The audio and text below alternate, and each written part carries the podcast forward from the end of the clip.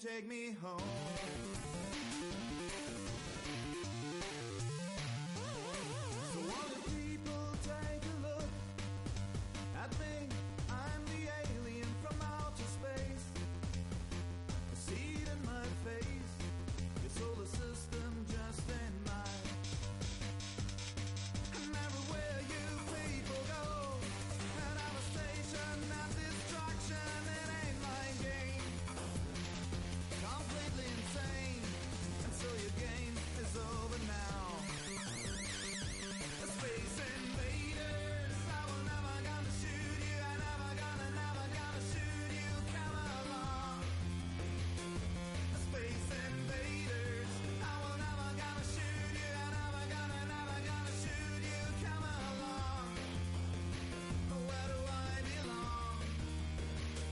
Can you take me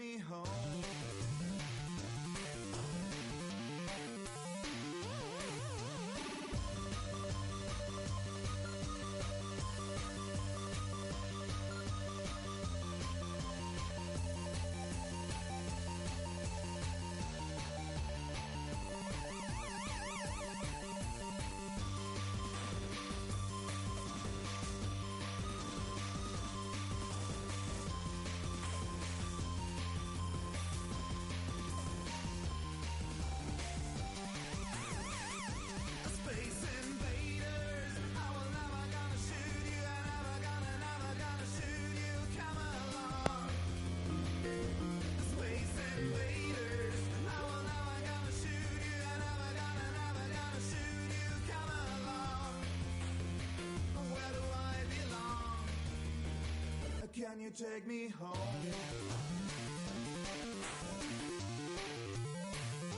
Space invaders, I will never gonna shoot you. I never gonna, never gonna shoot you. Come along. Space invaders, I will never gonna shoot you. I never gonna, never gonna shoot you. Come along. Where do I belong? Can you take me home?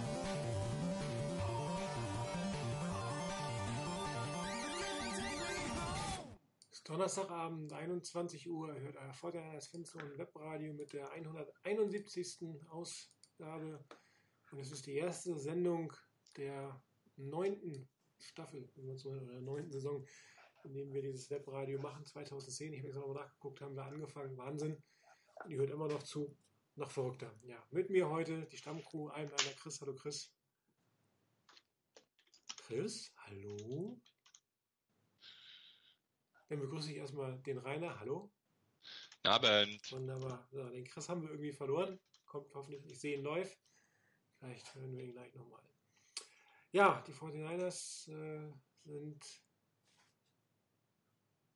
relativ mittelmäßig, ich möchte es mal so ausdrücken, in die Saison gestartet. Eine unnötige Niederlage, ein glücklicher Sieg, aber immerhin nicht 0 zu 2. 0 zu 2 bedeutet eigentlich in den letzten 12 Jahren oder 15 Jahren, glaube ich, dass nur 11% der Teams, die so gestartet sind, in die, ähm, nicht in die Playoffs gekommen sind, oder noch andersrum in die Playoffs gekommen sind.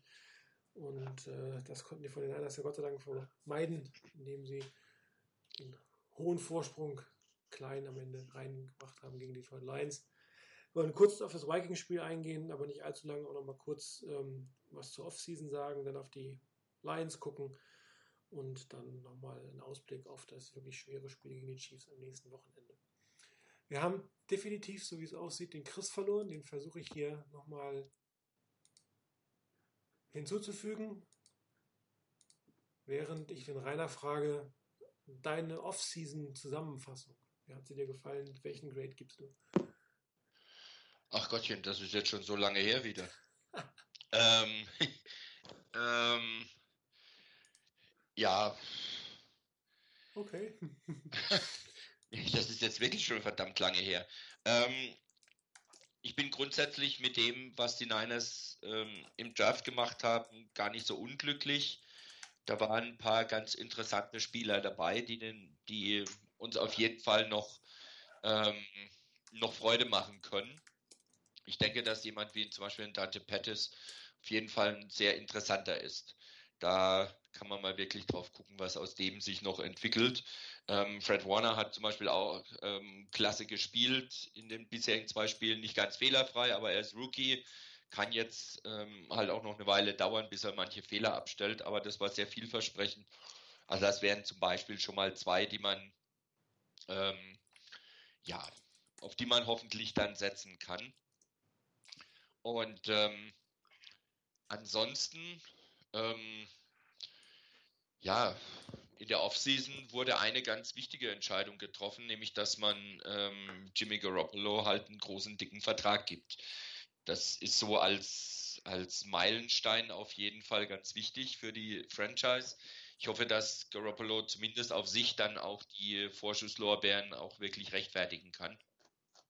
Und nachdem auch die ganze Geschichte mit äh, Ruben Foster ziemlich glimpflich abging, hoffe ich, dass der jetzt auch den, die Kurve kriegt und nicht irgendwie wieder, wieder zurückfällt in alte Muster. Da ist er natürlich, denke ich, immer noch gefährdet. Aber wenn der ähm, ja das Ganze wirklich äh, sein Leben so in den Griff kriegt und sich von erfahreneren ähm, Spielern und, und Verantwortlichen so leiten lässt, dass er nicht mehr in Trouble kommt, dann wäre das sicherlich auch ein wesentlicher Bestandteil für die Franchise, für die Zukunft. Und darum herum kann man natürlich dann noch einiges bauen. Ähm, ansonsten, wie gesagt, äh, ich habe die Offseason ehrlich gesagt irgendwie ziemlich abgeschlossen. Wichtige Saison und jetzt geht's los oder ist schon losgegangen und ähm, ändern können wir sowieso nichts mehr. Das stimmt. Ja, Chris, ich habe kurz äh, nach der äh, Offseason gefragt, nochmal einen kurzen Rückblick, deinen Highlights, Lowlights, vielleicht ein Grade. Kurz nochmal zusammenfassend. Ja, die Offseason zu graden ist extrem schwierig. So, man hatte noch keine, ähm, keine Anhaltspunkte, aber es zeigt einfach, dass äh, Lynch und Shanahan ihren Weg weitergehen und das Team umbauen. Es hat wieder viele Veränderungen gegeben. Ähm, irgendwie, ich habe das dritte Preseason-Spiel, glaube ich, ähm, mal kurz reingeschaut und habe gedacht, äh, Mist, ich brauche eine Liste mit den Nummern der Spieler. Ähm, wer ist denn überhaupt das? Ähm, und äh, ja, da, da gab es einen, einen riesen Umbau. Und ja, ich, ich schließe mich da dem letzten Satz von, von Rainer an. Eigentlich habe ich mit der Offseason schon beinahe abgeschlossen. Ähm, ich bin jetzt wieder ein bisschen motivierter, dass äh, das wieder weitergeht. Äh, insgesamt, man hat, die, man hat wichtige Punkte adressiert. Garoppolo, großen Vertrag, ist die wahrscheinlichste Chance, in dem Moment einen Franchise-Quarterback zu kriegen. Ob es dann wirklich 130 Millionen hätten sein müssen sollen, was weiß ich. Wir werden sehen, wie es rauskommt. Ähm, McClinchy, guter Pick. Pettis hat schon mehr geleistet als letzt, letzte frühe Wide Receiver Picks ähm, und so weiter. Also gibt, man hat positive Aspekte, dass man in der äh, Free Agency vielleicht jetzt nicht ganz so brilliert hat, dass ein Pass Rusher, also ein Monster Pass Rusher fehlt. Ja, man kann nicht immer alles kriegen und ähm, das System der NFL mit der Free Agency vor der, vor der Draft zwingt dich halt auch dazu, ähm, gewisse Punkte zu adressieren, die vielleicht dann plötzlich in der Draft auch noch äh, angegangen werden können, weil ein Spieler, mit dem du nicht so wirklich rechnest, dass der noch da ist, vielleicht dann doch da ist und es vielleicht noch einen Cut gibt irgendwo oder ein Trade, eine Trade-Möglichkeit. Und dann hast du halt einen Jeremiah Atauchu, der zwar vielleicht viel Potenzial hat, aber dann halt schlussendlich nicht den Impact haben kann. Und dann behältst du einen anderen Spieler. Von daher, ähm, es, es gibt Überraschungen. Es ist sicherlich nicht mehr ganz so einfach zu, zu sagen, was kommt. Ich glaube, bei Balky wussten alle etwa drei Monate vor der Draft, dass Ari Armstead der Pick sein wird. Wir haben noch am Tag der Draft gehofft, dass es nicht so ist. Ich glaube, bei, äh, bei John Lynch ist mit diesem Scheme-Fit, mit diesem Aufbau des Teams über wirkliche Qualitäten, über auch Werte, die man da haben will, ähm, wurde das etwas äh, wurde, das, wurde das etwas schwieriger. Sicherlich ein Lowlight war vorübergehend die, die Situation rund um Ruben Foster. Auch da, man hat das absolut top gehandelt. Man hat, äh, hat dies, äh, war da überhaupt nicht hektisch. Und ich glaube, wenn das, wenn das Front Office so weiterarbeitet, dann, dann kann sich da etwas entwickeln. Ja, ähm, ich weiß nicht, ich habe die Offseason schon immer noch ein bisschen im, im Hinterkopf. Äh, liegt vielleicht auch daran, weil ich ständig äh, die große Excel-Liste mit der Salary Cap-Situation vor mir stehen habe und da steht dann halt doch ein bisschen Dead Money drin, was mich ein bisschen ärgert. Also Entscheidungen, die da getroffen wurden, Spieler für relativ viel garantiertes Geld zu holen, das muss man ja auch sagen. Wenn man ihnen viel Geld bezahlt, wenn sie spielen, ist das kein Problem. Wenn man ihnen im Vorfeld viel Geld gibt und viele Garantien gibt und sie dann am Ende cuttet, dann finde ich es ehrlich gesagt nicht mehr ganz so grandios. Und das ist halt für mich immer noch so ein bisschen der, der, der negative Punkt, was John Lynch angeht, dass, dass er, glaube ich, dem einen oder anderen Free Agent zu viel Geld bezahlt, weil er ihn entweder unbedingt haben will. Ich weiß nicht, schlecht verhandeln kann ich mir nicht vorstellen. Das macht ja eigentlich Parag Morate äh, seit Jahren erfolgreich, die, die Verträge gut auszuhandeln. Und da verstehe ich dann nicht, dass ein Jeremiah Tachu oder ein Jonathan Cooper so viel garantiertes Geld bekommen haben in der Offseason und jetzt nicht mehr im Team sind. Äh, man hat ja auch mit Jeremy Curley gesehen. Ähm, auch das war vielleicht eine etwas schlechte Vertragsverlängerung. Also das sind so Sachen, wo ich mir hoffen würde, dass die in Jahr drei nicht mehr äh, stattfinden. Ansonsten muss man sagen, die beiden bauen das Team systematisch um, sind natürlich noch nicht auf allen Positionen da, wo sie sein sollten. Rechte Guard-Position ist immer noch ein großes Fragezeichen. Der Hauptpass-Rusher ist immer noch ein großes Fragezeichen. Und Richard Sherman ist natürlich, wie man jetzt feststellt, eine gute Verpflichtung gewesen, aber auch nichts, was das Team jetzt langfristig in die Zukunft führt. Also das ist auch eine Lösung für zwei, drei Jahre und auch da auf der Cornerback-Position fehlt noch was.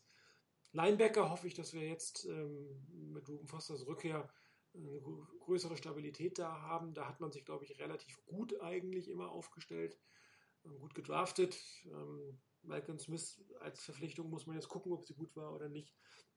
Und ansonsten äh, bin ich jetzt nicht unzufrieden mit der, mit der Offseason. Wirklich bewerten kann man sie natürlich erst auch wie ein Draft in der nächsten Zeit. Aber diese unsäglichen, hohen garantierten Verträge für Spieler, die nachher nicht, die es nicht aus Roster schaffen, das ist etwas, was die 49ers abschaffen müssen. Sie haben zwar 40 Millionen oder 42 Millionen Cap Space, aber es wären 46 oder 47 Millionen gewesen. Das sind halt Gelder, die du die nächsten Jahre nicht ausgeben kannst. Und das ist natürlich sehr ärgerlich. Und äh, spätestens nächstes Jahr hat dann auch John Lynch sein, ähm, seine, seine Lehrzeit oder muss seine Lehrzeit hinter sich haben. Als, als General Manager Novize, dann, dann müsste er das eigentlich sehen. Aber, Aber ich, ich, ich möchte vielleicht die drei Namen kurz aufnehmen, die du genannt hast. Jeremy Curley, ähm, man hat das Team übernommen. Irgendwelche Spieler musst du ja behalten. Du kannst ja dann auch nicht irgendwie äh, damit rechnen, dass du gleich irgendwie 50 neue Spieler äh, irgendwann verpflichten musst, irgendwann in der, in der ähm, Offseason. Und dann brauchst du auch ein gewisses Level von Qualität, an dem du das, die neuen messen kannst. Jetzt muss man da natürlich sehen, woher die 49ers gekommen sind. Die 49ers sind gekommen aus einer Saison mit Jim Tomsula, die nicht erfolgreich war, und einer Saison mit, äh, mit Jim Kelly, äh, Chip Kelly, die noch viel weniger erfolgreich war. Wahrscheinlich musst du dann in so einer Situation eine, eine gewisse Qualität einfach auch ein bisschen überbezahlen. Du musst einen Spieler, der vielleicht sich anderweitig äh, orientiert, auch ein bisschen mit Garantien da locken, dass du, das, dass du dieses Level wenigstens halten kannst. Dass dann natürlich plötzlich ein Jonathan Goodwin und ein äh, Trent Taylor und Konsorten ihn im Camp ausstechen oder einfach über die Offseason deutlich besser sind, ist dann ja eigentlich ein positiver Aspekt, dass man danach gute Entscheidungen getroffen hat.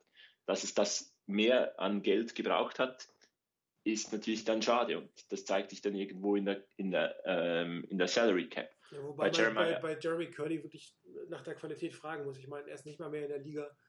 Ähm, ja, aber du, gebe ich dir recht. Gebe ich dir recht. Äh, Im Endeffekt war die Qualität überbezahlt. Ja. Unbestritten. Aber ich glaube, man muss es in der Situation anschauen, dass du nicht irgendwie mit nur 40 Leuten in die Offseason gehen kannst oder mit 30 Leuten, alles komplett neu hast ähm, und keinen Anhaltspunkt hast, ob du die Qualität, die bisher da war, ähm, irgendwo auch halten kannst. Ähm, es hätte jetzt auch sein können, dass die drei Spieler, die du dann verpflichtest, alle deutlich schlechter sind als Curly und du dann eigentlich noch froh bist, wenn wenigstens die Qualität da ist. Also ähm, ich glaube, in der Situation war es nicht ein ganz schrecklicher Deal.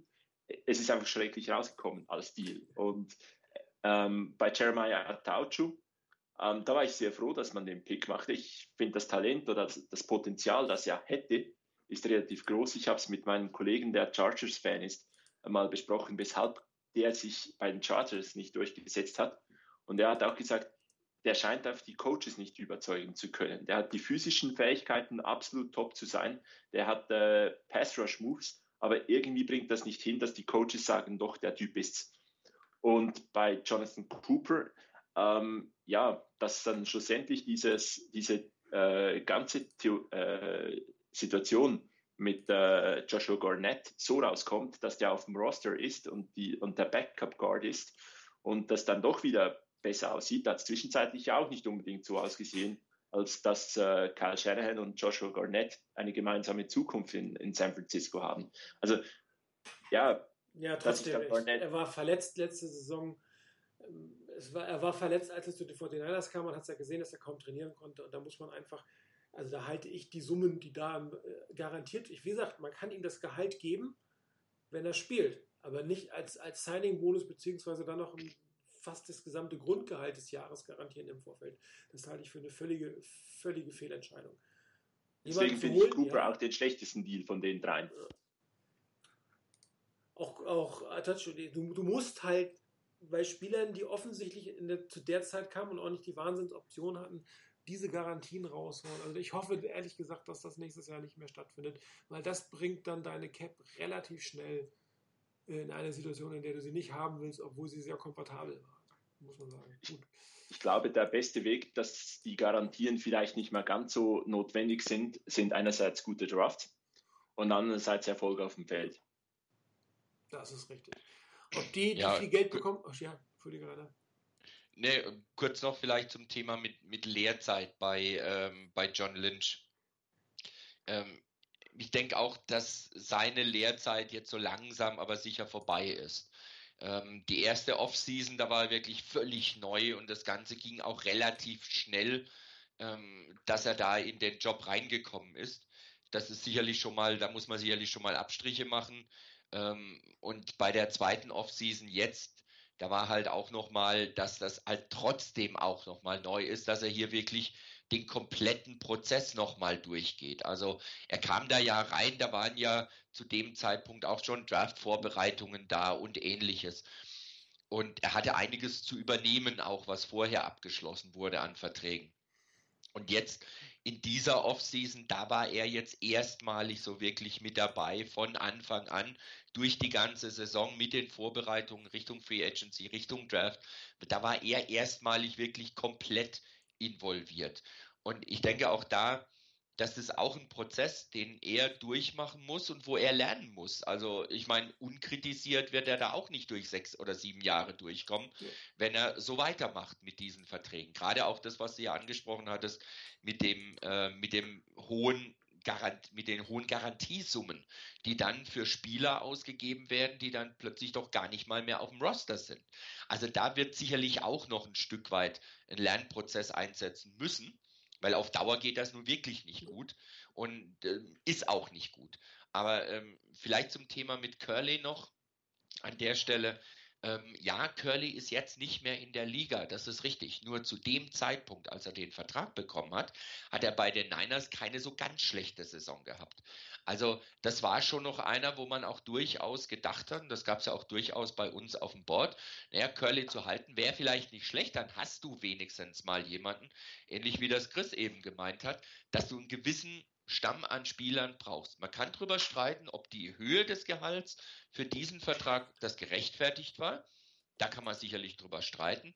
Vielleicht aber auch aus dem, aus der Situation raus zu verstehen, dass die Niners zum einen zu dem Zeitpunkt definitiv keine Probleme mit der Salary Cap, Cap hatten und zum anderen daraus, dass man vielleicht wirklich gesagt hat, naja, also ein paar Leute wollen wir unbedingt halten und vielleicht ähm, ist es dann mit, mit Curly, mit jemandem, der ja, wie gesagt, nicht so ganz schlecht gespielt hat. Vielleicht ist das nicht schlecht, den zu nehmen. Dass dann durch, durch Draft und, und Free Agency sich das so entwickelt hat, dass Curly wirklich ähm, ja eigentlich auszusortieren war, weil es bessere Spieler gibt.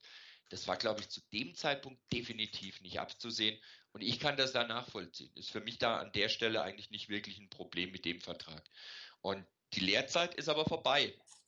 Wie gesagt, für, für John Lynch. Er geht in die zweite Saison. Da ist sicherlich noch manches neu, noch ein bisschen anders. Natürlich auch die Erwartungshaltung ganz anders. Man hat einen anderen Stamm an Spielern vielleicht schon da. Und ähm, was da halt wichtig ist, ist dann, wie entwickelt er sich im Lauf dieser Saison?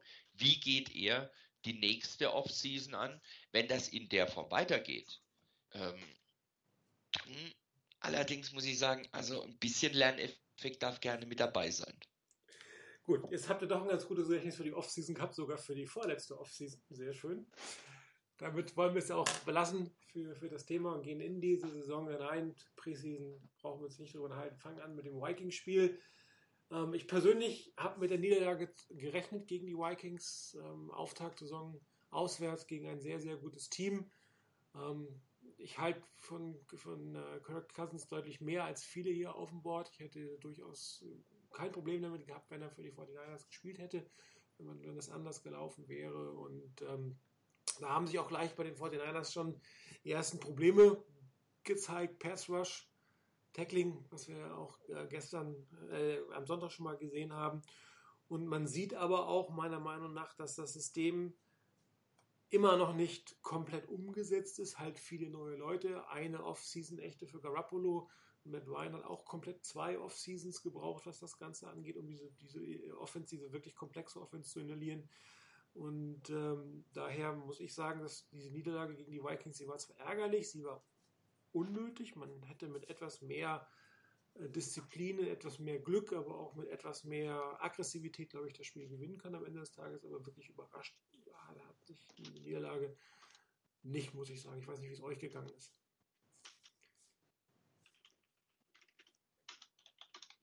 Nö, also so wirklich überraschend nicht. Ich hatte wirklich darauf gehofft, dass die Niners vielleicht den Schwung aus der letzten Saison mitnehmen können in die, in die neue Saison. Ähm, aber so wirklich überraschend, wenn man es mal genauer an, sich genauer anguckt, ist es sicherlich nicht. Die Vikings sind ähm, ja trotz allem, trotz der, der Probleme mit dem Kicker, den sie hatten, ähm, und jetzt mit Dan Bailey, äh, meiner Meinung nach wirklich ein Team, auf das man achten muss. Richtung der Playoffs und dann auch ähm, vielleicht ein bisschen tiefer in die Playoffs rein. Da ist durchaus einiges an Potenzial da. Ähm, ich hätte mit Kirk Cousins persönlich auch nicht wirklich ein Problem gehabt bei den Niners. Ich hätte mit ihm leben können, kann aber auch mit Garoppolo grundsätzlich gut leben erstmal. ähm, bei, dem, bei dem Spiel in Minnesota hatte ich irgendwie den Eindruck, ah, es ist schade, weil da war mehr drin. Also nichts nach dem Motto von wegen, das hätten die Niners gewinnen müssen, das definitiv nicht, weil man auch nicht weiß, wie die, wie die Vikings vielleicht agiert hätten, ähm, wenn sie, wenn sie da vielleicht mal in Rückstand geraten wären. Ähm, und ob sie dann das Potenzial dazu gehabt hätten, die Niners trotzdem noch in die Knie zu zwingen. Ähm, hat man leider nicht gesehen. Ich hätte es gerne mal gesehen, ob die Vikings das schaffen. Ähm, grundsätzlich hatten die Niners wirklich gute Szenen dabei. Es waren einige sehr, sehr gute Plays dabei und irgendwo ging das Ganze in dem Moment den Bach runter, als ähm, Kittel den Ball nicht fangen kann, der vielleicht zum Touchdown geführt hätte und ein oder zwei Plays später war der Pick Six, glaube ich. Sowas in der Richtung. Und da hat sich das Ganze schon gewaltig geändert gegenüber der Situation, die vorher da war, vor diesem Play, wo als Kittel den Ball nicht fangen kann. Ähm, lass das mal zum Touchdown der Niners werden und dem Pick Six wegbleiben, dann könnte das ein völlig anderes Spiel werden.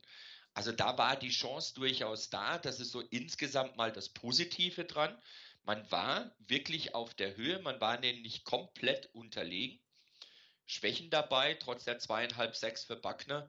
Ähm, richtig, so richtig der Pass Rush, gerade über Außen, hat mir persönlich gefehlt. Also so wirklich einer, der ähm, um die Ecke rumschießt und den Quarterback innerhalb kürzester Zeit unter Druck setzen kann und das wirklich permanent. Das fehlt den Niners noch. Dieses Element fehlt ihnen definitiv noch. Ähm, ob man das über den nächsten Draft oder ob man das über die Free Agency regeln kann, schauen wir mal, müssen wir abwarten.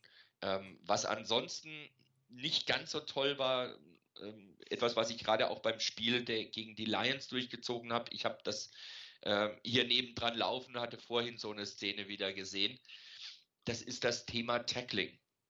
Ähm, ich weiß nicht, ob es nur mir so geht, aber ich hatte das Gefühl, sowohl im Spiel gegen die Vikings als auch jetzt gegen die Lions, dass zumindest in einer viel zu hohen Anzahl an Situationen, die die Defender der Niners wirklich anscheinend die Idee hatten, wir rempeln den Gegenspieler, den Ballträger an und der fällt dann um. Ja. Ich hatte wirklich den Eindruck, ne, so erstmal rein in den Mann und der wird dann schon umfallen. Also von wegen, dass man mal die Arme drumrum nimmt oder wenn man ihn versucht zu tackeln, mal so Richtung, Richtung Gürtelschnalle geht, so in die Richtung, Richtung Bauchnabel geht. Äh, aber da wurde versucht, unten am Fuß noch irgendwie zu erwischen oder so ein bisschen was. Äh, ich, ich verstehe es nicht. Das, das ist für mich, war das eine Situation, wo ich gedacht habe, da fehlt eigentlich was Fundamentales, nämlich dass du den Tackle nicht einfach nur machst nach dem Motto, du rempelst den an, wie du es teilweise in Madden zum Beispiel siehst. Ähm, wenn du Madden spielst und, und, kommst mit einem Linebacker an einen Wide Receiver dran und rempelst den an, dann fliegt der erstmal einen, einen Meter weg und fällt dann hin. Das funktioniert auf dem Feld nicht so richtig. Da musst du den Mann halt auch mal richtig gescheit festhalten. Und das hat mir gefehlt. Ähm, und da waren einige Tackles gerade auch gegen die Lions dabei ich hoffe, dass das besser wird, ähm, weil wenn es so weitergeht, werden stärkere Teams als die Lions das noch stärker ausnutzen können und dann siehst du alt aus, weil du kannst nicht ähm, permanent in einem High-Scoring-Game mitlaufen, weil dazu, glaube ich, ist die Offense der Niners im Moment noch nicht so richtig ähm, zusammen. Die, die passt noch nicht so richtig. Und was du eben gesagt hattest, ähm, als letztes dazu, ähm, das Thema mit, mit Garoppolo und dem Spielsystem. Es ist zum einen natürlich der Quarterback und auch Matt Ryan hat ja wirklich zwei volle Off-Seasons gebraucht und äh, Garoppolo hatte einen kleinen Vorsprung, weil er das in der Saison schon mal gemacht hat, schon zumal Ansatz, ansatzweise, aber Shanahan hatte ja auch gesagt, wir fangen quasi nochmal von Null an. Wir bauen das nochmal auf. Und von daher, lass die Saison die Mannschaft lernen, zusammenfinden, herausfinden, wer aus der Mannschaft, die jetzt da ist, nach einem ziemlich starken Umbau in den letzten zwei Off-Seasons, ähm, wer da ist für die nächsten zwei, drei Jahre vielleicht und wo man noch ergänzen muss. Und wenn die das Spielsystem verinnerlichen, dann hast du ein ganz anderes Thema, hast eine ganz andere Ausgangssituation. Weil wenn ich gerade lese von wegen Pettis oder im Spiel gegen die Vikings, ähm, mit Born, glaube ich, war das, die einfach die falsche Route gelaufen sind. Also für diese Situation, für dieses Play die falsche Route. Auch die müssen, glaube ich, erstmal das so richtig auf die Reihe kriegen, was sie machen sollen und wie man das macht. Also da lass die Saison laufen, hoffentlich nicht ganz so übel und dann die nächste Offseason und ich hoffe, dass die Niners dann richtig durchstarten können. Ja, mal kurz aufs Tackling rein. Ich hatte ja letzte Woche bei meiner The Good, Bad und Ugly ähm, Kolumne das Tackling unter Bad laufen, aber letzte Woche unter The Ugly, weil du auch unter dem Begriff Fundamentals, weil das wirklich Basis ist. Also tackeln sollte jeder Defender in der NFL können. Und äh, Matt Barrows wurde gefragt äh, in seinem Mailback, woran das liegen könnte. Und er gab sowas an wie, naja, in der Offseason wird das halt nicht so viel gemacht, man will sich da nicht verletzen und wirklich getackelt wird im Camp nicht. Aber andere Teams können auch tackeln. Also das liegt ja, dann müssten ja 32 Teams so aussehen, wie die von den Niners so ausgesehen haben. Und vielleicht sind es die Hälfte oder so, aber sicherlich nicht alle Teams. Also da ist es sicherlich die Schuld äh, oder ein, ein, eine Aufgabe des Defensive Coordinators, dafür zu sorgen, dass hier fundamentale Dinge wie Tackling einfach sauber ausgeführt werden. Ja. Dann, man kann jetzt nicht auch unbedingt Angst haben vor irgendwelchen Strafen, weil die NFL das eine oder andere härter bestraft als zuvor, wenn du dann ständig irgendwelche langen Gains bekommst. Dann lieber ab und zu mal eine Strafe kassieren, als ständig irgendwie fünf Jahre bei einem, wegen des schlechten Tackles zu haben. Und ich gebe dir recht, mal versuchen rauszuschubsen, ist echt keine Option. Da muss einfach mal dagegen hauen. Und wenn es der Quarterback ist, wie wir es letzte Woche gesehen haben mit Matthew Stafford. Ja, dieser, dieser Punkt, äh, den du angesprochen hast mit, den, mit der Regeländerung oder der Neuinterpretation der Regel, ich denke, das kann ein gewisser Punkt sein, aber dann hat man ein bisschen überkorrigiert. Also das darf dann nicht zu so einem, so einem seiner Spielweise führen. Ähm, ich glaube, man kann immer noch äh, sehr fair, sehr hart und sehr sicher tackeln. Und äh, da muss man seinen Weg finden, wie das wieder geht. Kann sein, dass mit äh, Foster und Smith auch wieder ein bisschen etwas da kommt ähm, und äh, dass sich das zum Besseren wendet. Die beiden Spiele, ähm, das, zweite Spiel war extrem wichtig, dass man das gewonnen hat, sondern da nicht in eine Negativspirale kommt und äh, irgendwo dann so, das so landet wie, ähm, wie am wie letzte Saison, dass man irgendwie die ersten sieben Spiele verliert und dann irgendwie das Gefühl bekommen könnte, Mist, da gab es ja keine Verbesserung, ähm, wir sind keinen Schritt weiter. Also man hat sicherlich nicht die ersten zwei Spiele verloren. Man hat jetzt ein, beim guten Team oder bei einem sehr guten Team hat man im ersten Spiel mitgehalten, hat das Ganze äh, lange so, hat sich lange im Spiel gehalten und hätte irgendwie auch Chancen gehabt, das Spiel zu gewinnen, hat es dann über ziemlich viele zu kapitale Fehler verloren. Ich glaube, die drei Interceptions von Jimmy Garoppolo muss man sicherlich an, anfügen. Schlechte Routen, fehlerhafte Routen sicherlich ähm, können da mitspielen, dass wir zusammenwachsen, das wird besser werden mit den, mit den Spielern. Ich hoffe vor allem mit Pattis wird er äh, eine gute Verbindung dann haben. Ähm, aber dann sind auch die zwei Fumbles, wovon einer nochmals gesichert werden konnte in Consecutive Plays in Goal-Line-Situationen. Also hat man effektiv dann auch Punkte liegen lassen. Ähm, beim Kittle Pick 6 dieser Kombination, die war, war schade. Ähm, auch da hätte es Punkte geben können, hätte es vielleicht einen riesen Big Play geben können, eine neue Dynamik im Spiel. Was ich da aber toll fand, war die Reaktion drauf. Man wirft einen Pick 6 und ich glaube beim nächsten Play der Offense ein Riesenplay auf, äh, auf Kyle Juszczyk. Also man kann reagieren, man zerfällt nicht gleich, wenn etwas nicht gut kommt. Es ist schon mal relativ eine gute Ausgangslage, da kann man aufbauen drauf. Ähm, der, der Druck auf den Quarterback, trotz zweieinhalb Sacks von, von, äh, von DeForest Buckner, der war zu wenig konstant da. Und Cousins ist so ein, ein Quarterback, gegen den hätte ich auch nichts, ist ein guter Quarterback. Ich glaube, mit dem kann man auch vieles gewinnen. Äh, aber wenn man den richtig unter Druck setzen kann, dann ist einfach äh, die Fehler, steigt die Fehleranfälligkeit mehr als bei anderen Quarterbacks, die man unter Druck setzt. Und deswegen äh, war da sicherlich, oder sieht man da einen Punkt, den die 49ers nächste Offseason allerspätestens äh, adressieren müssen. Ich glaube, man hatte auch noch ein gewisses Pech, wie viel das äh, zum Resultat schlussendlich beigetragen hat, dass gleich beide Right Guards ausfallen wo man dann den Rookie äh, Right Tackle, der das nicht geübt hat, da notfallmäßig in, in die Off in der Offensive Line verschieben muss. Ja, muss man jetzt in so einem Spiel auch nicht unbedingt haben. Ist jetzt aber nicht das Spiel, wo es extrem tragisch ist, wenn es verloren gegangen ist.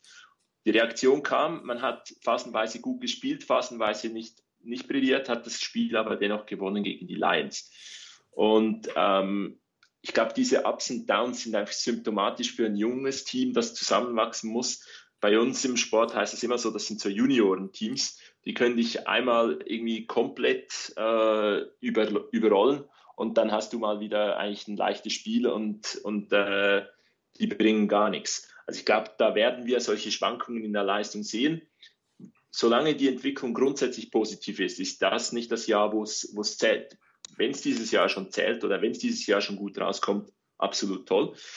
Im Spiel gegen die Lions muss ich sagen, tolle Halftime-Adjustments. Ich glaube, wir haben ähm, dann danach viel, viel häufiger mit zwei Titans gespielt. Garrett Selleck kam aufs Feld und plötzlich hat es besser funktioniert in der Offense. Und dann hat man den Sack nicht zugemacht. Dann wurde es nochmals knapp. Dann hatte man Glück. Gehört alles dazu. Wichtig ist am Schluss der Sieg. Wobei man das Glück ja auch schon vorher hat. Ich meine, die vier oder fünf beworfenen Pässe von Matthew Stafford, die haben sich ja über das gesamte Spiel verteilt. Also das war ja nicht so, dass man am Ende das Glück hatte, sondern man hatte eigentlich über das ganze, äh, ganze Spiel hinweg Glück, weil das ist einer der Hauptkritikpunkte meinerseits, wenn man das defensive Backfield, also alle, die nicht Richard Sherman heißen, selbst die beiden Safeties sehen nicht ganz so toll aus zurzeit. Und wenn man sich auch mal die, die Grades vom Pro Football Focus anguckt, das tat mit 60 noch nicht schlecht, aber Colbert mit 41,2 schon relativ äh, niedrig und Witherspoon auch nur eine 42,3. Also alles, was, was da nicht Sherman heißt, ist im Moment eher noch ein Unsicherheitsfaktor. Das hat man gegen die Lions gemerkt. Sonst hätte, wäre man ja auch am Ende nicht mehr so in die Bedrohung gekommen. Das war übers Passspiel, kaum übers Laufspiel. Und, und es war wirklich viel, viel Glück dabei auf der einen Seite, aber auch sehr viel Unvermögen auf der anderen Seite. Wenn man gesehen hat, wie verteidigt wurde, ähm, bei einem dritten und lang verteidigt man irgendwie plötzlich die kurze Zone anstatt die First Down Linie und beim dritten und Goal äh, anstatt die Goal Line zu verteidigen, ist man wieder dabei zu spekulieren. Das war, glaube ich, zweimal sogar Kevin Williams. Und, und Witherspoon wusste sich am Ende nur noch mit Strafen äh, zu helfen und musste, wurde ja so auf die Bank gesetzt für, für Jimmy Ward, der auch nicht wahnsinnig viel besser gespielt hat. Also das, das ist für mich zurzeit fast die größere Baustelle sogar als der Pass Rush, ähm, weil damit hätte ich auch nicht gerechnet. Also ich bin eigentlich davon ausgegangen, dass Richard Sherman äh, quasi der fehlende Baustein ist, um das defensive Backfield zu stabilisieren. Und äh, zurzeit ist er der einzige Baustein um das im defensiven Backfield. Und das ist absolut ein Problem. Und das wird auch gegen die Chiefs ein massives Problem werden. Vielleicht wird Mahomes nicht wieder sechs Touchdowns werfen, aber ähm, du musst ja eigentlich bei jedem langen Ball Angst haben, dass, dass, die, dass die Chiefs scoren. Und da müssen die 49ers jetzt in den drei Tagen, die sie trainieren, irgendeine Lösung finden. Falls Tat überhaupt spielen kann, was auch noch nicht klar ist, weil er heute gar nicht trainiert hat. Das heißt, Eventuell wird dann Jimmy Ward stehen, was mir jetzt auch nicht unbedingt persönlich gefallen würde. Ich weiß nicht, wie es euch geht. Ja, die, diese Entwicklung müssten sie sicherlich irgendwo haben. Ich glaube, in den ersten zwei Spielen hat es gezeigt, dass das, äh, das System oder die, das Konzept, was Robert Zale ähm, zusammengeschustert hat, für, die, äh, für das Defensive Backfield jetzt noch nicht wirklich so überzeugend war. Kann man anpassen, ähm, ich glaube, gegen die Chiefs wird es ziemlich schwer, wenn es so weitergeht. Ähm, aber ja, da dürfte er sich noch ein paar äh, schlaflose Nächte haben. Also gegen die, gegen die Chiefs dürfte es sicherlich schwierig werden. Ähm, wenn Tat nicht spielen kann, soll übrigens, so wie ich gelesen habe, wohl Joan Exum dann ähm, für ihn eingesetzt werden. Ähm, Jaworski tat in, in Bestform wäre gegen die Chiefs allerdings nicht verkehrt. Ähm, aber auch da muss man erstmal gucken. Ähm, die sind im Moment in einem richtigen Flow drin. Aber ähm, vielleicht ist das auch die Chance, die man haben kann, ähm, wenn man diesen Flow am Anfang unterbrechen kann. Das Anfangen nachzudenken. Dann, glaube ich, könnte man eine Chance haben. Aber dazu gehört halt, dass das Defensive Backfield definitiv besser spielt. Und ähm, gerade das, was du angesprochen hattest, von wegen beim dritten und Goal des Gegners springt man auf die kurze Route an, statt zu sagen, lasse doch. Lasse die kurze nehmen, wir decken den Rest und das, die kommen da einfach nicht in die Endzone rein. Da lässt man den Mann Richtung Endzone laufen, ohne, ohne Absicherung, ohne richtige Absicherung. Das sind, was ich mich halt frage, ist das, war das etwas, was die, die Cornerbacks, egal ob das vorher äh, Witherspoon war, ob das später Ward war, ist das etwas, was die Cornerbacks falsch eingeschätzt haben? War das so ein Mental Error der, der Cornerbacks oder wird da in der in dem, wie die, wie die Defense in dem Moment agieren soll, von Coach-Seite her irgendwas falsch gemacht? Also werden da unterschiedliche Prioritäten gelegt? Das ist das, was, was ich halt nicht einschätzen kann, weil ich nicht weiß, was in den Meetings da gesprochen wird. Also ich bin ja nicht der größte Fan von Robert Saleh, muss ich hatte ich jetzt ja schon gesagt. Und ja. ich bin, er überzeugt mich überhaupt nicht. Aber ich kann mir nicht vorstellen, dass er sowas coacht. Oder dass, es dem ja, das vorher sieht. Das, das kann ich mir beim besten Willen vorstellen. Ich kann es mir, ich kann es mir auch nicht vorstellen. Ich weiß aber nicht genau, was in den Besprechungen dann gesprochen wird, auf was die Cornerbacks achten sollen. Also ob die da auf irgendwas geachtet haben, wo es hieß, wenn das und das kommt, dann kommt der kurze Pass und dann den kurzen Ball verteidigen oder sonst was. Das weiß ich nicht. Ähm, ich glaube auch nicht, dass er zum Beispiel in der Situation äh, hinterher gesagt hat, alles richtig gemacht, sondern äh, wahrscheinlich wird es eher geheißen haben, wie kann man nur? Aber wie gesagt, hundertprozentig sicher kann ich mir nicht sein, weil ich in den, in den, in den Meetings natürlich auch nicht dabei bin, genauso wenig wie ihr. Ähm, von daher, wenn das wirklich so ein Denkfehler in dem Moment der, der Cornerbacks war. Und wenn denen klar ist, was da passiert ist, und wenn sie schaffen, das zu korrigieren, dann war das eine heilsame Lehre. Weil das Ding ist trotzdem noch gewonnen worden, trotz dieser Fehler. Und dann ist es hoffentlich eine heilsame Lehre nach dem Motto, okay, ich weiß jetzt, habe ich falsch gemacht, mache ich nicht nochmal. Beim nächsten Mal bleibe ich dahin in der, in der vergleichbaren Situation. Hoffen wir mal drauf.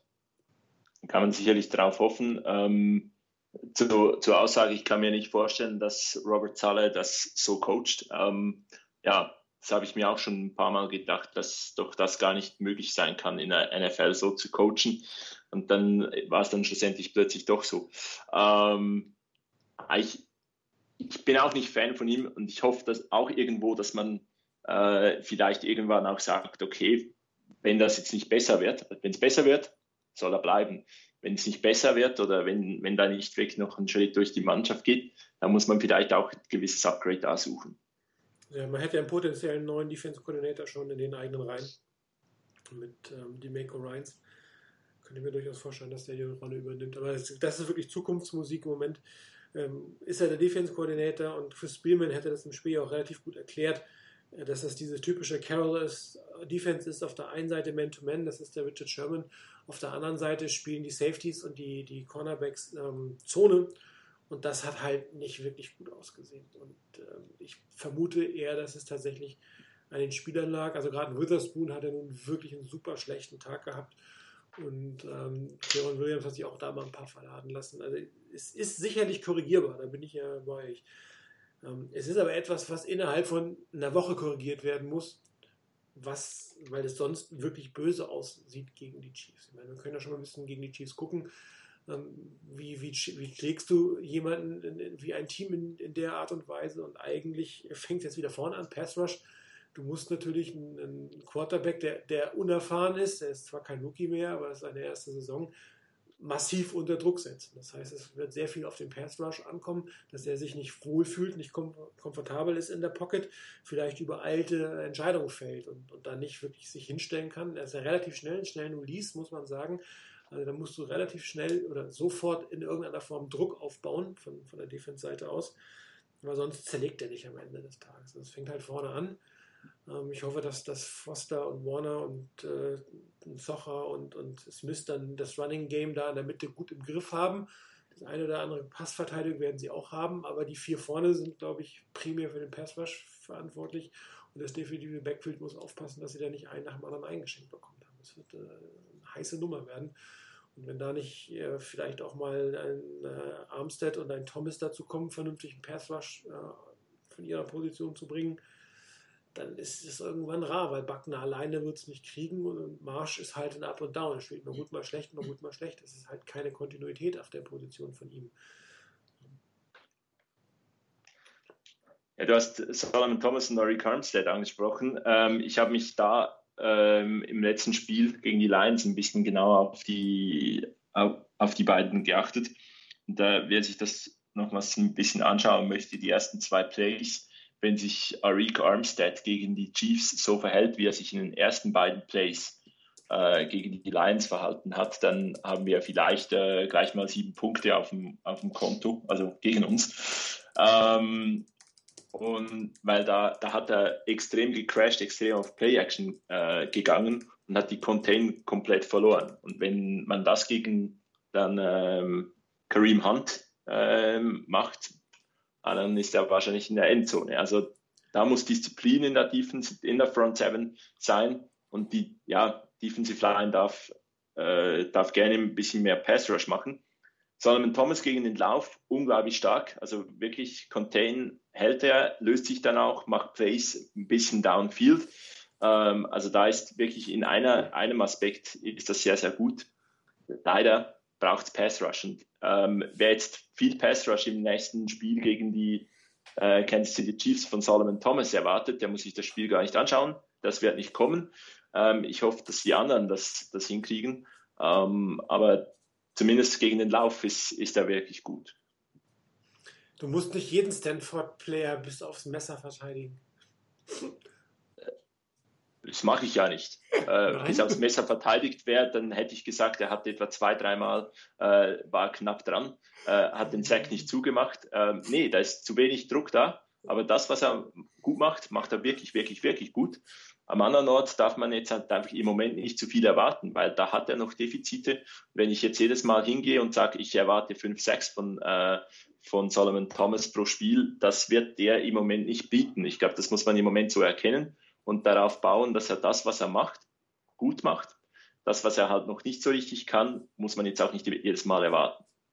Einer wäre ja schön, müssten keine fünf sein. Einer wird mir schon mal reichen pro Spiel. Das wäre Ein- 16, ein- wär 16 in der Saison, damit wäre ich durchaus zufrieden. Ja, ich glaube nicht unbedingt, dass er der Spieler ist für 16 Sacks pro Saison. Ähm, ich glaube, da waren auch schon andere ganz, ganz großartige Spieler, äh, nicht die Typen für 16 Sacks in der Saison. Äh, ich habe letztens gelesen, ein Vergleich, der oft gemacht wurde mit ihm, war, glaube ich, Michael Bennett. Äh, der hatte in den ersten, glaube ich, drei äh, Saisons oder zwei oder drei Saisons hat er etwa 5 Sacks. Ähm, glaube, der ist ziemlich gut rausgekommen am Ende. Also muss man Geduld haben, muss auf das bauen, was die Spieler gut können. Und äh, sicherlich Pass Rush soll von anderen Leuten kommen und äh, es braucht extrem viel Disziplin in dem Spiel.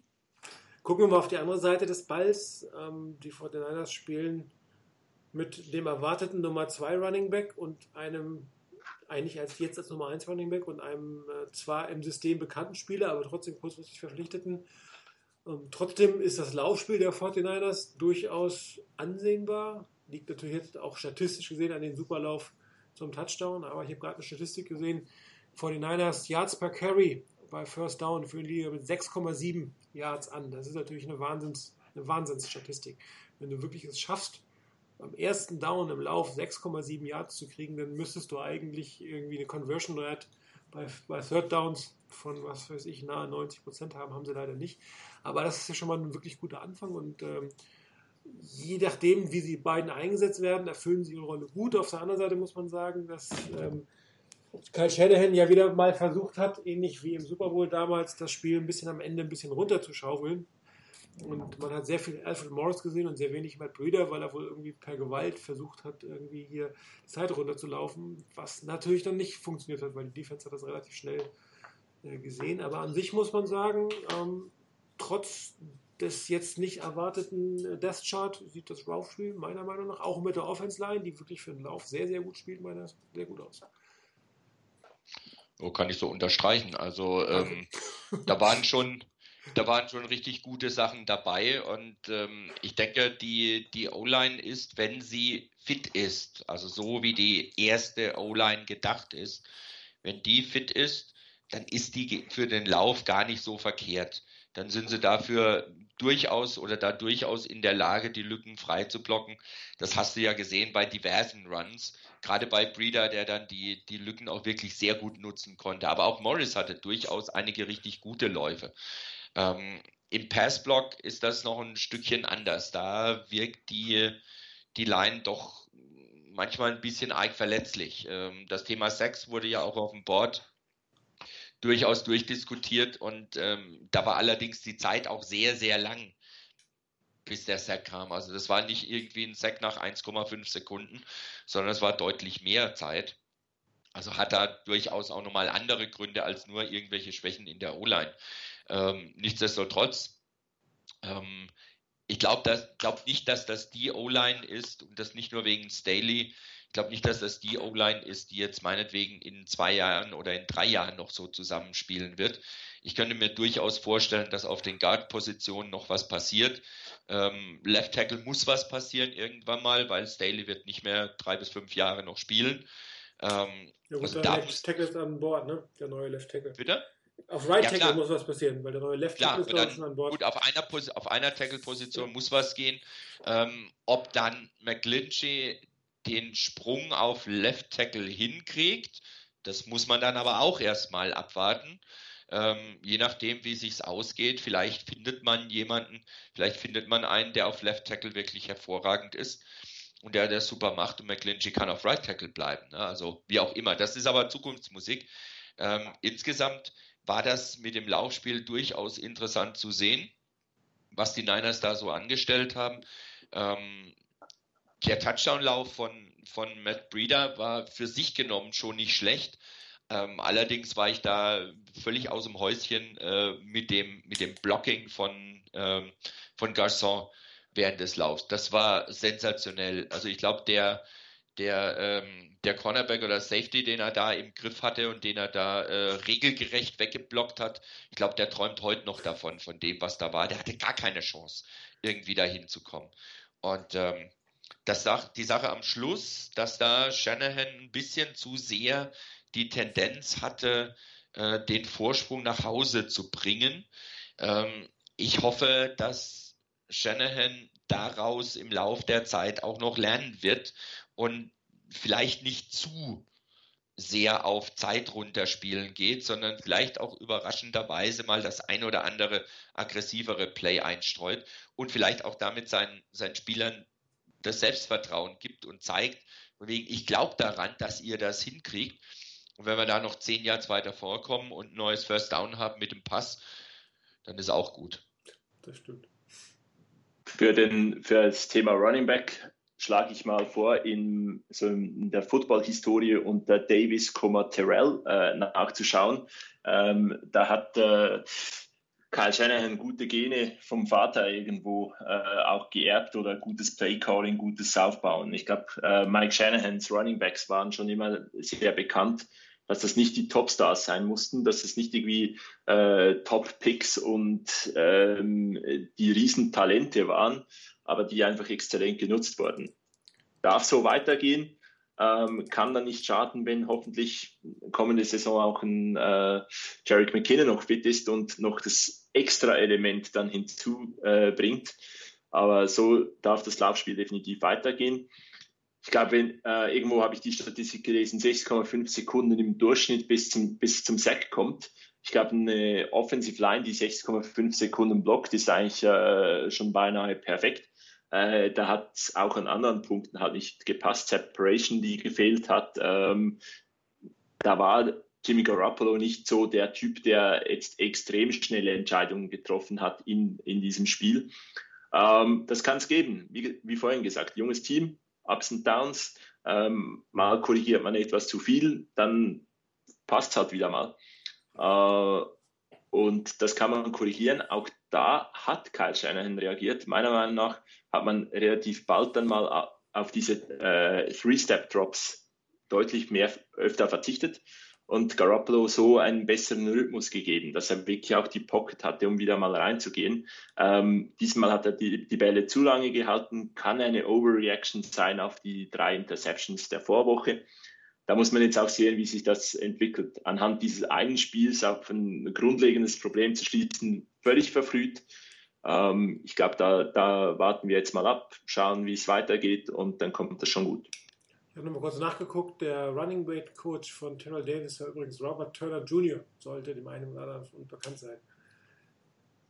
Ähm, Garoppolo ist ein guter Stichpunkt, wäre ich jetzt auch noch drauf gekommen.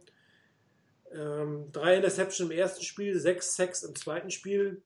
Ähm, beides Statistiken, die du nicht haben willst von deinem Starting Quarterback, eindeutig, zumal äh, die Sacks, also mindestens die Hälfte der Sacks, ich glaube eher vier, wenn ich es richtig in Erinnerung habe, ging auf sein Konto, weil er dann einfach wirklich zu lange noch was machen will. Das ist zwar schön, wenn du einen Quarterback hast, der immer was reißen will, der immer noch an die Chance glaubt, der noch das letzte Quäntchen rausholen will, aber irgendwann ist es dann halt einfach zu spät. Und auch, auch er braucht irgendwann eine Uhr im Kopf, wenn er den, wo er loswerden muss, weil jedes Mal acht, neun, zehn Jahre zurückzugehen, das, das funktioniert auf Dauer nicht. Und ähm, es war ja sehr interessant, ich hatte es auch kurz gepostet, je nachdem, welchen Beatwriter du durchgelesen hast.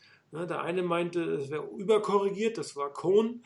Chris Biederman ist eher darauf hingegangen, dass, dass äh, Patricia einen guten Weg gefunden hat, ähm, die Stärken von Garoppolo wegzunehmen, indem er nämlich primär Man-to-Man gespielt hat und er hat auch viele Coverage-Checks gesehen, Sex gesehen, wo, wo die äh, Defensive Backs von, von, von den Lions die vor den Niners Receiver sehr, sehr eng gedeckt hatten und da kaum was zu kriegen war, beziehungsweise eigentlich immer dann einer frei wurde, wenn dann Garoppolo ähm, auch mal auf die andere Seite gucken musste. Irgendwann guckt der Quarterback halt weiter. Und wenn dann ein Spieler frei wird, kann man natürlich sagen, hier, der ist frei, der ist frei, nur den sieht er logischerweise nicht mehr weil er in seinen Reads weitergegangen ist. Da bin ich jetzt mal gespannt.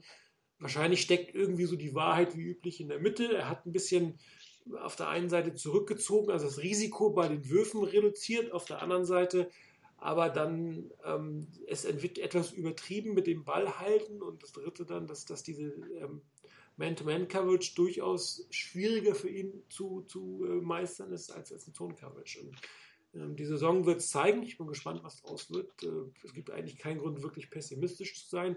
Vielleicht hätten wir alle ein Stück weit mehr den, den Garoppolo der letzten fünf Spiele aus der letzten Saison erwartet, aber ähm, natürlich ist es auch jetzt für die Defense inzwischen einfacher geworden sich darauf einzustellen mit einer Offseason dazwischen. Und ähm, auch die O-Line hat da sicherlich den ein oder anderen ähm, Quäntchen mitzureden, ähm, weil sie doch in meiner Ansicht im, im Pass-Blocking schlechter spielt als im Run-Blocking. Durchweg alle fünf. Äh, besonders die, die rechte Seite gefällt mir da noch nicht so wahnsinnig gut, muss ich sagen. Was nicht hilfreich ist, wenn der, wenn der Pass steht dann da in der Mitte ist. Aber ein bisschen Kritik muss ich, glaube ich, Garoppolo gefallen lassen. Alle, nicht alle Interception waren wirklich auf andere zuzuschieben und nicht alle Sex sind darauf zurückzuführen, dass entweder der Pass Rush so stark war oder dass die Coverage so stark war. Ähm, ich hoffe, dass er ähm, daraus lernt in den nächsten Spielen und da einen gesunden Mittelweg zwischen, zwischen extremem Risiko und ähm, ähm, Geschwindigkeit des Releases, sagen wir mal, zu finden. Ja, das, das Suchen vom, vom Play, das, das äh, sieht man ja bei anderen Quarterbacks relativ gut. Ich glaube, in dem Spiel am Anfang waren viele Three-Step-Drops da, die das extrem schwierig gemacht haben. Ähm, da, da stand er dann da, konnte sich kaum mehr bewegen, konnte nicht irgendwie sinnvoll aus der Pocket wieder raus. Das hat er letzte Saison teilweise wirklich auch gut gemacht, dass er sich neu positioniert hat. Da hat man ja auch schon ein bisschen äh, teilweise gesagt, Aaron Rodgers, äh, das erinnert an den. Aber ähm, das fehlte dann etwas. Ähm, ja, ich bin jetzt da noch nicht irgendwie, äh, macht es da noch keinen auf Panik. Ähm, irgendwann pendelt sich das ein. Aber die innere Uhr darf man neu, neu ausrichten. Absolut. Jo, sonst noch was zu den beiden Spielen? Dann würde ich sagen, gehen wir mal durch die Fragen, die uns gestellt wurden. Das erste war von Snoopy. Äh, wir wissen, dass Marken Zochen, oh Gott, wie spricht das aus? Ein Zocher jetzt nicht von äh, Ruben Foster verdrängt wurde. Mir persönlich ähm, erschließt es sich nicht, warum man überhaupt vermutet hätte, dass er entlassen wird. Also das, damit hätte ich überhaupt nicht gerechnet. Zum einen steht er, auch wenn die Death Chart inoffiziell ist, ähm, immer noch als, als Sam Linebacker ähm, als Starter in dieser Death Chart mit drin, auch wenn der eigentlich kein auf, kaum auf dem Feld steht oder diese Position kaum auf dem Feld steht. Und zum anderen Seite ist er einer der Special-Teamer der 49ers und er hat sich auch äh, in seiner Backup-Funktion jetzt nicht so schlecht angestellt, dass man Angst haben müsste, ihn äh, zu, zu entlassen. Also darum ist er mehrfach jetzt gefallen in mehreren Threads, äh, ob er entlassen wird. Also damit hätte ich gar nicht gerechnet. Also ich wäre höchst überrascht gewesen. Zumal die 49ers ja durchaus Wert auf Special Teams liegen, wie man an dem einen oder anderen Spieler im Kader sieht. Und äh, zusammen mit, äh, ich glaube, Reed, nee, mit, ähm, mit ähm, ja, irgendeiner spielt noch sehr viele Special Teams, das stehe jetzt gerade auf dem Schlauch, wer das ist, hat Marc Zocher die, die meisten Snaps in der, an den Special Teams gehabt. Und daher, also ich erwarte den nicht, dass er auch nur ansatzweise gefährdet ist, gecuttet zu werden diese Saison. Also ob er die ganze Saison völlig ungefährdet ist, muss man abwarten. Ähm, da kann sich ja viel tun und auch der eine oder andere vielleicht entwickeln. Aber im Moment sehe ich eigentlich auch nicht die Gefahr für ihn, entlassen zu werden. Ähm, er hat sich da bewährt, äh, gerade auch mit dem Wert, den er in den Special Teams hat. Ähm, und da die Niners, wie du ja richtig gesagt hast, da doch einigen Wert drauf legen, zu Recht übrigens meiner Meinung nach, einigen Wert drauf legen, ähm, dürfte er eigentlich seinen Platz soweit erstmal sicher haben für die nächste Zeit. Dann war die Frage, ich denke auch, dass, ja. Ich denke auch, dass ein Spieler, der äh, 41 Snaps auf dem Feld war gegen die Lions, nicht unbedingt gefährdet ist. Da sind Spieler, die keinen Snap auf dem Feld waren oder ähm, nur vielleicht in, der, in, den Special Teams 15 Snaps auf dem Feld waren. Terence Garvin, der neu verpflichtete Linebacker, glaube ich, wäre da viel, viel gefährdeter äh, entlassen zu werden, wenn ein Linebacker zurückkommt als äh, Mark Nzoka, der eine Backup-Rolle einnehmen kann und ein wichtiger Special-Teamer ist. Ich habe ja so mal, finde die Statistik jetzt nicht, aber ich glaube, er hat die meisten Special Team Tackles zusammen mit ähm, DJ Reed, glaube ich. Gut, die Frage nach unserem Defense Coordinator haben wir, glaube ich, vorhin schon kurz angeschnitten. Müssen wir es ein zweites Mal machen. Ähm, Armstead wurde noch gefragt. Traden vor der Trade Deadline. Ich, Hm. Gute Frage. Es kommt da, denke ich, zum einen drauf an, ähm, wie er im Spielsystem der Niners bis dahin sich weiterentwickelt. Er hat durchaus einige ganz gute Ansätze gehabt. Ähm, da muss man mal gucken, ob's, ob das so weitergeht. Das ist das eine. Und das andere wäre ähm, der Gegenwert, den man dafür bekommt.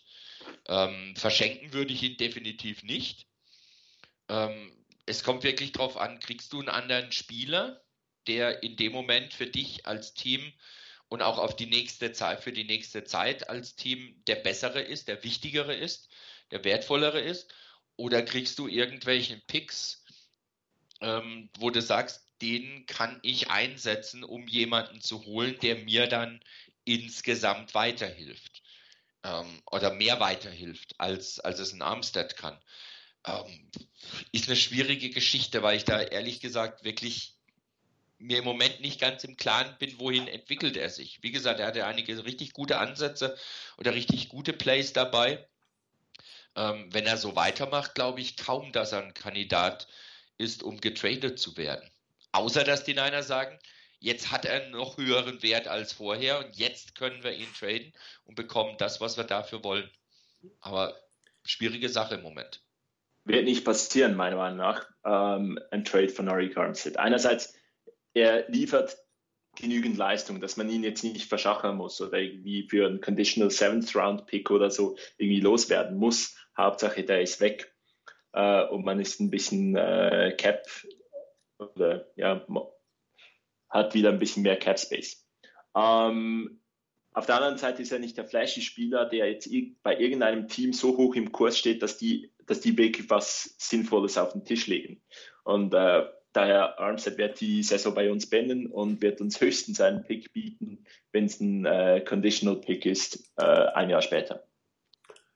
also ich rechne jetzt ehrlich gesagt auch nicht wirklich mit einem Trade. Also man kann es natürlich nicht ausschließen. Vielleicht kommt ein gutes Angebot, irgendein Team hat irgendein Need und dann kommt da ein Pick, ein Middle-Round-Pick, der, der ähm, gemacht wird. Aber man muss ja auch sagen, wenn man sich die Vertragssituation anguckt, äh, die, die 49ers haben die 50-Year-Option gezogen für 9 Millionen. Und ganz ehrlich, ich bin mir nicht sicher, ob ich ihn bei den 49ers für 9 Millionen sehen wollen würde nächstes Jahr. Und ich glaube auch nicht, dass viele andere Teams ihn für 9 Millionen nehmen würden. Das heißt, dieser Trade wäre im Endeffekt entweder, dass man sich vorher auf eine Vertragsverlängerung mit ihm vereinigt, dass man sagt, ja, ich will ihn haben, aber nicht zu den Preisen, oder dass es ein für den Rest der Saison ist, dann kriegst du einen Conditional Seed Pick im Jahr 2020. Ja, oder, also er spielt so gut, dass er die 9 Millionen nächstes Jahr rechtfertigt, aber da gibt es auch keinen Grund, ihn zu traden. Also ich sehe das irgendwie nicht, dass das stattfindet, muss ich sagen. Würde mich, also überraschen würde es mich am Ende des Tages nicht. Das, das, sowas kommt durch vor, aber ich glaube es einfach nicht.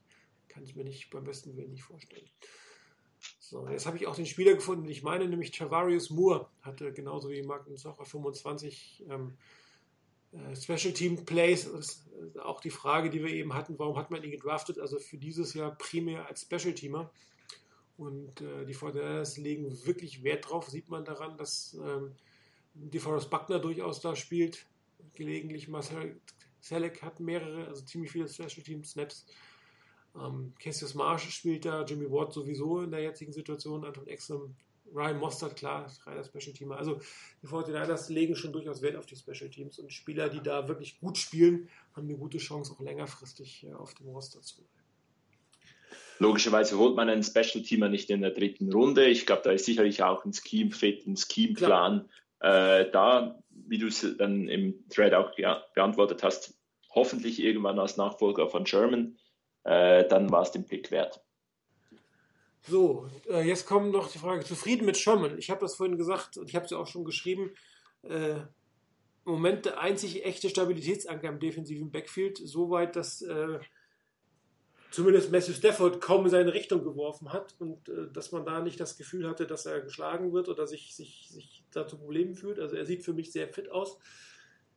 Man muss sich überlegen, wir reden über Richard Sherman hier, ja, positiv über Richard Sherman. Also das, man muss das mal kurz innehalten, um das mal, ja, mal kurz Ich glaub- sacken zu lassen. Aber also ich muss sagen, ähm, Stand heute nach zwei Spielen, das natürlich sehr früh ist, Verpflichtung hat sich gelohnt. Ja, also ich denke auch, dass mit dem positiv reden über Richard Sherman, ich glaube, ganz ehrlich, was leistungsmäßig, also leistungsmäßig, glaube ich, gab es auch in der Zeit, als er bei den Seahawks spielte, wenn du das halbwegs versuchst, objektiv zu betrachten, Er gab keinen Grund zu meckern. Kein. Grund zu meckern. Der hat ja seine Leistung Das gebracht. Das war ja das, was, was uns als Niners-Fans halt des Öfteren mal richtig enorm genervt hat, dass der seine Leistung gebracht hat. Gut, mit den anderen Sachen, die noch so ein bisschen daneben waren, äh, die als Nebengeräusche als mit rüberkamen, du merkst jetzt halt auch, der geht in dem Team, bei dem er ist, anscheinend wirklich vollkommen auf. Der ist wirklich voll im Team drin. Das scheint für den keine Sache zu sein, naja, verdiene ich hier halt mal ein bisschen was und dann ist gut, sondern der hängt sich richtig rein. Der war ja auch, wenn mich nicht alles täuscht, wenn ich jetzt nicht komplett wirklich neben der Spur bin, war er ja auch bei, bei Ruben Foster bei der Verhandlung mit dabei. Ja, ja. Ähm, das heißt, er hat da schon mal gezeigt, dass er als, als, als Teamkamerad mit dabei ist, dass er auch mit anderen dabei ist. Er hat im, im Trainingcamp, als er selber noch nicht auf dem Feld sein durfte, wirklich quasi die Rolle eines Coaches übernommen. Er hat immer die jungen Spieler, war immer bei den jungen Spielern, hat ihnen immer gesagt, worauf sie achten müssen und was, was sie tun müssen und so weiter und so fort. Und ähm, ich denke, von daher bis jetzt hat sich die Verpflichtung absolut gelohnt. Das ist, war ein richtig guter Schachzug. Wie lange das so ist, also ob er diese Leistung über die ganze Saison bringen kann ähm, oder länger als die Saison, das muss man natürlich abwarten. Aber bis jetzt erstmal, ich würde mich nicht beschweren. So, Ähm, Chris, Stanford-Spieler. Jetzt. Lobe Ja, ich Preise die Stanford. Tanne. Stanford-Spieler bei den 49ers gefallen mir immer. Ähm, Stanford-Spieler bei anderen Teams gehen einem auf den Sack. Ähm, ja, es, es war halt so, er ging uns leistungsmäßig auf den Sack, weil er uns halt äh, öfters mal ein bisschen Kopf, Kopfschmerzen bereitet hat. Und er, der Typ hat Kommunikation studiert. Das muss man sich einfach immer vor Augen halten. Wenn der da irgendwie eine Schimpftirade loslässt, der weiß, worum es geht. Der ist nicht dumm, äh, der ist sehr intelligent und ähm, damit geht der einen dann halt auch auf den Sack. Wenn, die, wenn du den aber im Team hast, dann äh, kommt so raus, dass du nach, in der ersten Sen Webradiosendung äh, gute Worte über ihn verlierst. Also ähm, das ist halt so, ja. Die Spieler willst du nicht im anderen Team haben, die willst du unbedingt bei dir im Team haben. Frage nach der Wide Receiver. Das Chart finde ich persönlich schwer, ehrlich gesagt. Das ist auch schwierig zu sehen, weil ähm, wir von Marquis Goodwin so gut wie diese Saison noch nichts gesehen haben aufgrund der Verletzung. Ähm, Pierre Gasson äh, sah ganz gut aus. Ähm, Dante Pettis macht sich gut. Ähm, ich glaube aber, die Death Chart selber sind klar erstmal äh, Goodwin und, ähm, und äh, Gasson. Interessant wird die dritte Position des Wide Receiver. Also ich habe jetzt von Trent Taylor nicht so wahnsinnig viel wahrgenommen. Interessanterweise ist sein Rating auf Pro Football Focus relativ gut. Und ich versuche rauszukriegen, warum es ist. Äh, Jetzt, komm, jetzt geht er nicht auf die Seite. Ähm, hat sich mir jetzt vom, zum Zuschauen nicht erschlossen und ich hatte schon den Eindruck, dass Pettis hier definitiv der, der dritte Receiver ist. Kann aber natürlich auch sein, dass er der erste Backup auf den Außenpositionen ist. Also dass er quasi nicht der vierte ähm, dreieinhalb oder zweieinhalb, wie man es bezeichnen will, dass er also nicht unbedingt der Slot-Receiver ist, also der, der, der einen Taylor gefährdet an, in der Position, sondern dass er wirklich ähm, die beiden Außenspieler ergänzt, zumal Pierre Garçon ja durchaus etwas weniger Snaps bekommt und äh, macht sich, glaube ich, ganz gut, wenn man, wenn man einen, einen, einen jungen Spieler hat, der auch wirklich Potenzial hat. Ähm, es, ah, hier ist es, äh, Trent Taylor, ein 60er Rating, ja, ist jetzt nicht überragend, aber ich hätte es eigentlich deutlich schlechter erwartet.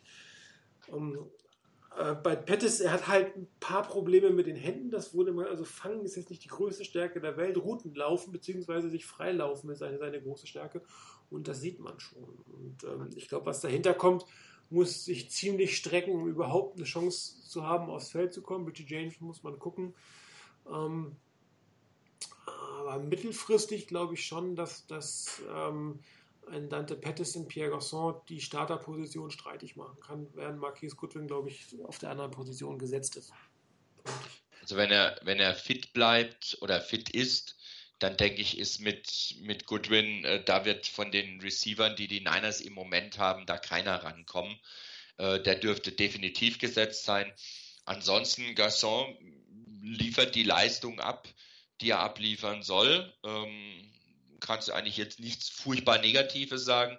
Ähm, zum einen auch nicht zuletzt, ich habe es gerade eben dran nochmal äh, noch laufen gehabt, gerade eben gesehen, ähm, als er da diesen beim Run von Breeder geblockt hat. Der hat an der 40-Yard-Linie der Lions angefangen, den Defender mal ein bisschen aus dem Spiel zu nehmen und den hat er bis in die Endzone begleitet. Also das ist schon phänomenal. Ähm, also da hat er sicherlich noch noch einiges, was er, was er einbringen kann für die Niners, zumal er ja auch, ähm, glaube ich, ziemlich gute Routen läuft und doch einigermaßen sichere Hände hat. Ähm, bei Dante Pettis, das ist so eine Geschichte, ne? wenn Fangen jetzt nicht so seine Stärke ist und das als Wide Receiver, das ist jetzt auch nicht so gerade die ideale Voraussetzung, aber es ist schon mal ganz gut, wenn er die Routen vernünftig laufen kann. Das ist mich anders ausdrücken. Fangen, wenn, ich möchte es anders ausdrücken. Fangen in Bedrängnis ist jetzt nicht seine ja. größte Stärke, sagen wir mal so. Aber genau da kann eben dann auch helfen, wenn er die Routen wirklich sehr gut läuft und sauber läuft, um da auch ein bisschen Platz zu haben und dann nicht ein, zwei Leute an sich dranhängen zu haben, wenn er da irgendwie einen Ball fangen muss. Ähm, von daher, für mich im Moment, wenn alle fit sind, muss man auch dazu sagen, Goodwin und Garçon, die 1 und 2 ähm, bei, der, bei den Wide Receivers. Pettis im Moment der, der vielleicht eben für Garçon dann, äh, beziehungsweise für Goodwin dann in erster Linie reinkommt. Trent Taylor, irgendeiner hatte es geschrieben, irgendeiner der Beatwriter hatte das geschrieben, dass Trent Taylor so ein bisschen der vergessene Mann bei den, in der Niners Offense ist, äh, der letztes Jahr eine wirklich sehr, sehr wichtige Position hatte und eine super Chemie mit Garoppolo hatte und die ich weiß nicht, ob die verloren gegangen ist oder ob die gegnerische Defense auf die Situation reagiert hat, um ähm, quasi das Element rauszunehmen. Ähm, müsste man sich angucken genauer. Ähm, ansonsten würde ich ihn aber definitiv noch nicht abschreiben. Der hat in der letzten Saison durchaus gute Leistungen gezeigt und teilweise sehr gute Leistungen gezeigt. Ja, und auch ein ziemlich zäher Bursche anscheinend. Also von daher abschreiben würde ich ihn definitiv nicht. Im Moment scheint es so, dass er eher so ein bisschen hinter Pettis ist.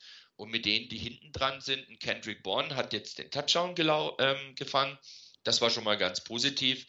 Richie James, ja, muss man halt mal gucken, wie der sich entwickelt. Der hat auch durchaus vielversprechende Ansätze. Wäre natürlich super, wenn der sich so weiterentwickelt, dass du den ähm, auf dem Roster auch in der Depth Chart ein Stück nach oben schieben kannst im Laufe der Zeit. Ähm, ja, Schauen wir mal. Vielleicht noch irgendwann mal ein wirklich großes Red Zone Target. Aber ein Julio Jones, der läuft ja halt auch nicht die ganze Zeit über den Weg. Ja, ich glaube, das, ja. Das, Problem von Trent Taylor ist im Moment auch, letzte Saison Pierre Garçon lange Zeit verletzt. Ähm, Dante Pettis ist ein besserer vierter Receiver als das, der vierte Receiver oder das, der fünfte Receiver mit dem Ausfall von Pierre Garçon letzte Saison war. Also seine, sein Wert war wahrscheinlich letzte Saison größer, weil auch weniger gute Spieler rundherum waren. Vergleicht man den Snap-Count vom Spiel gegen die Vikings, da hatte Trent Taylor 37, Garrett Selleck 23. Gegen die Lions war es ziemlich genau umgekehrt. Da Garrett Selleck 30, Trent Taylor 16. Also von der Verteilung der Snaps her haben die ein bisschen die Rollen in dem Spiel getauscht. Ich würde gerne, ich habe es nicht gefunden vor der, vor der Sendung, ich hätte die Snap-Splits im, äh, im Lions-Spiel gerne gesehen, weil ich glaube, der Wechsel in der, in der Halftime auf mehr zwei Tight-End-Formationen kam. Und dann ist halt Trent Taylor in der Situation eher derjenige, der, ähm, der den zweiten Teil den Platz machen kann. Also das ist wirklich, man sieht das jetzt relativ schön von den Snap-Counts. Es wäre noch schön zu sehen, wann diese Snaps waren. Aber da wird sehr situativ auch eingesetzt. Deswegen, für mich gibt es auch nicht so eine klare, fixe äh, Death-Chart ähm, dass beispielsweise die aktuelle Nummer 1 mit Pierre Garçon immer auf dem Feld ist oder äh, beinahe jeden einzelnen Snap macht, sondern da wird ziemlich situativer eingesetzt, wer, welcher Spieler in welcher Kombination mit welchen Routen dann auch wirklich äh, erfolgreich sein kann. Im Spiel gegen die Lions, Dante Patty 56 Snaps, George Kittle, das eigentliche Main Target für die 49ers, mit 50 Snaps und Pierre Garçon 49. Also da wird extrem äh, viel aufs Play, auf die Situation, auf den Plan äh, geschaut. Ich glaube, es gibt nicht so eine ganz klar fixe Death Chart, weil wir auch nicht den äh, Julio Jones Typ Wide Receiver haben, den du jetzt einfach in jeder Situation mal auf dem Feld hast, weil du ihn auch in jeder Situation anwerfen kannst. Daher, ich glaube, da ist, ist das immer wieder ein bisschen in Bewegung. Trent Taylor abschreiben, definitiv nicht. Er hat seine Qualitäten, der wird sie auch wieder zeigen. Aber das ist jetzt halt einfach ein besseres Team rund um ihn, ihn herum. Da ist sein Wert oder seine, sein Gewicht nicht so wahnsinnig hoch. Ist auch sehr klein. Und ähm, ja, da, das hat je nachdem, was der Gameplan ist, wird er halt vielleicht mal nur 16 Snaps haben, keinen Catch oder dann halt auch mal wieder äh, an die 40 Snaps ran und vielleicht dann auch wieder ein paar Snaps oder Catches. Ja, dann nochmal News aus, dem, äh, aus der Pressekonferenz von Robert Soley. Äh, Exum, Reed und Tivis Paul äh, versuchen gerade herauszufinden, wer äh, der Strong Safety ist, wenn Jacques Guitart nicht spielen kann. Und Jimmy Ward spielt exklusiv auf Corner, weil Akello Witherspoon auch eine Knöchelverletzung hat und auch nicht 100% klar ist, ob er starten oder spielen kann. Das heißt, hier lässt man die Rollen, wie sie vorher waren, sucht also tatsächlich ein Backup aus, der, aus den Safeties und Jimmy Ward, wenn als Backup für Akello Witherspoon. Ähm, zu Malcolm Smith hat er nichts Spezifisches gesagt.